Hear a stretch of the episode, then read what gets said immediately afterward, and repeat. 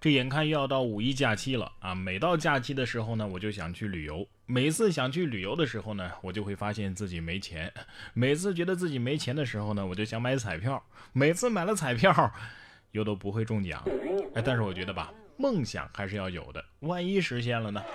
但是像这样空手套白狼式的买彩票的方法，我还是第一次见啊。说男子买两千五百二十块钱的彩票，说中奖之后啊，我再付钱。近日，浙江衢州的一个男子啊，在彩票店让老板打出了两千五百二十块钱的彩票，并且呢不付钱。说老板呢将他的号码打错了。民警过来询问之后，才得知啊，原来是这男子啊已经没钱吃饭了，就想到，哎，我去买几张彩票吧。啊，买了之后呢，如果中了奖，我就可以付钱了呀。该男子已经不是第一次这么做了。之前他就曾经用这种方法呀骗取过彩票钱，目前男子已经被行政拘留。你咋不这么说呢？老板给我开张能中五百万的彩票啊，不中我不买啊啊，我不给钱啊。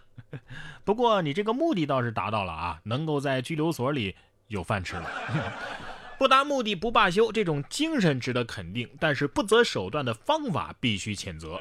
下面这位女教练的手段呢，也让人接受不了。说男子不想买私教课，女教练直接拿走钥匙。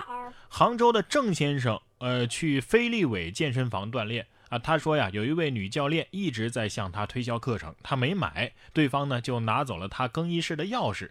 当时啊，他是穿着短袖短裤，很冷，很饿。很冷很饿，难道是健身房的小男孩？哎呀，钥匙都拿走了，你还不去他房间跟他讨论一下数学公式跟二次函数，让他犯困睡着，然后你就可以偷偷拿回来了。现在啊，很多父母为了干涉女儿找对象，也是不顾方式方法，竟然直接到单位闹事儿。女子呢是无奈报了警。近日啊，有杭州警方接到于女士的报警，说有人到单位啊找领导闹事儿。民警进一步询问之后，才知道啊，原来这闹事儿的人就是于女士自己的父母。民警赶到现场的时候，于女士啊已经将父母给劝走了。原来啊，父母闹事儿是想干涉女儿找对象，目前纠纷已经暂时解决。哎，不明白了啊，没对象的时候你就天天催啊，有了对象呢你又搞破坏，到底想怎么样嘛，是吧？不过不得不说呀，有事儿找警察这个观念呢，已经是深入人心了。哎，不对，不光是人，连狗都会了。说迷路的法斗啊，跑进派出所求救，民警通过身份芯片帮他回了家。上海杨浦区控江路派出所一名民警回办公室的时候呢，一只白色的小狗啊，是一路跟随他，一直走到房间里。大家发现呢，这只狗是一只法国斗牛犬，一般价格能上万呢，所以不可能是流浪狗。小狗呢一边玩耍一边吃东西，民警是一边通过这个身份芯片查到了它的主人信息。原来啊是小狗趁主人不注意，偷偷的跑出了家门，然后迷了路，误打误撞的跑进派出所报警求助。当然这个报警得打个引号了，而主人呢已经是找他找了大半天了，看到没有？狗子都知道有困难找警察了，一看这就是被教育过的。说到狗狗，下面这条狗狗呢就更传奇了。十八岁的狗狗死而复生，不久前因为失去意识被埋葬。近日啊，俄罗斯远东地区一只已经十八岁的狗狗失去了意识，就被主人埋葬了。结果不久之后呢，它又恢复了意识，从坟墓里自己爬了出来，在高速路边啊被好心人送往收容所。收容所呢，在网络上发布了狗狗的信息，主人发现之后啊，去认领，与爱犬是感人相拥啊。哎呀，这条狗子实现了很多人死之前的那个愿望啊！我觉得我还能再抢救一下。健康很重要啊，对人更是如此。如果不想等到被抢救的那一步，咱们平时啊就得注意养生。有最新的权威就研究表明，不吃早餐会增加心脏病死亡风险，从来不吃会增加百分之八十七。爱荷华大学的一项新研究发现呢，不吃早餐会增加心脏相关的死亡风险。该研究分析了年龄在四十岁到七十五岁之间的六千五百五十名美国人的数据。发现从不吃早餐的参与者死于心血管疾病和中风的可能性，比每天都吃早餐的人要高出百分之八十七。真的吗？那么问题来了，几点吃算是早餐呢？确实啊，东西不能乱吃，但是有时候确实忍不住啊。别说是好吃的了啊，就是不能吃的，把人逼急了，也有下得去口的时候。来看这个暴躁娃在线吃蒲公英。